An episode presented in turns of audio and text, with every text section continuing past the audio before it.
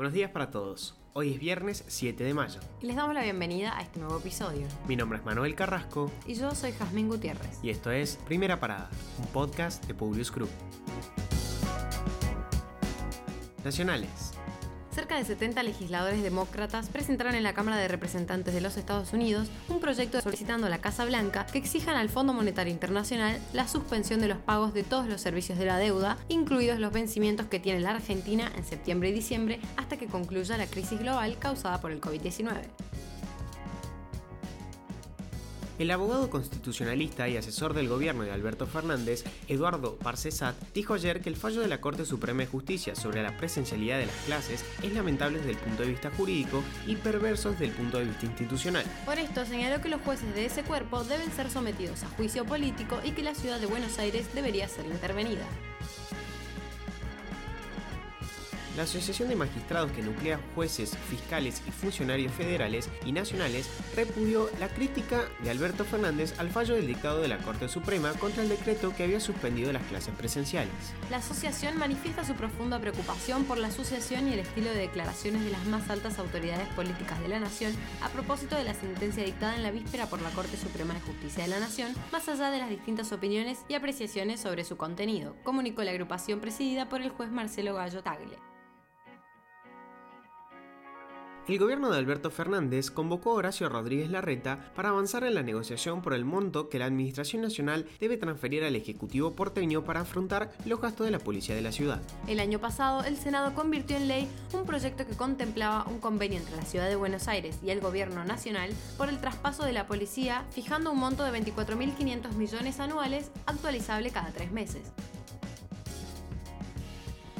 La ministra de Salud, Carla Bisotti, anunció que AstraZeneca liberó vacunas para COVAX y que 861.000 dosis llegarán a la Argentina. Son parte de las que el país adquirió a través de este mecanismo de la Organización de Naciones Unidas para el reparto equitativo de vacunas en todo el mundo y su arribo a partir del 21 de mayo al país permitirá completar los esquemas de vacunación contra el COVID-19 de todos los que recibieron la primera dosis de ese fármaco, sea de esa marca o Covishield.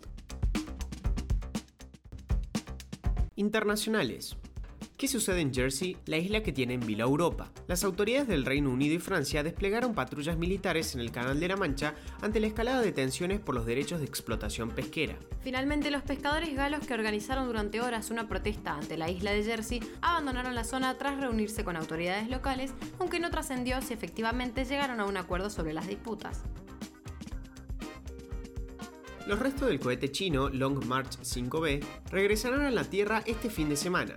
Por su parte, la NASA y el Pentágono han resaltado que por ahora nadie tiene la capacidad de determinar el lugar exacto donde ocurrirá el hecho. Coincidieron en que es probable que la estructura del cohete vuelva a entrar en la atmósfera terrestre el 8 de mayo. Sputnik Light.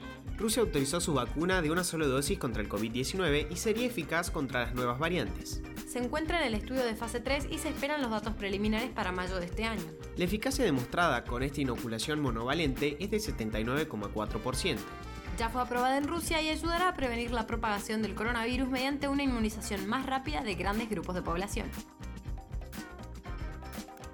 La Unión Europea acepta discutir la liberación de las patentes de las vacunas contra el COVID-19. De todos modos, remarcó que la prioridad debe ser aumentar la capacidad global de abastecimiento de las vacunas. Continuando con el tema de las vacunas, una nueva esperanza. Una tercera vacuna de ARN puede ayudar a satisfacer esa necesidad global y brindar protección a millones de personas en países lejanos y pobres.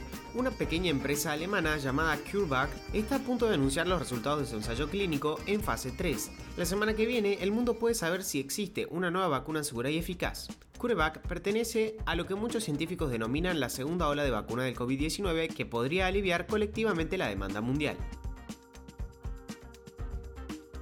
El presidente de Brasil declaró que la pandemia podría tratarse de una guerra química provocada por China. Además, amenazó con lanzar el ejército a las calles para terminar con las cuarentenas. Estas declaraciones podrían perjudicar directamente a Brasil y frenar la llegada de más vacunas desde China y también de la materia prima necesaria para la fabricación de la vacuna desarrollada por el laboratorio chino Sinovac.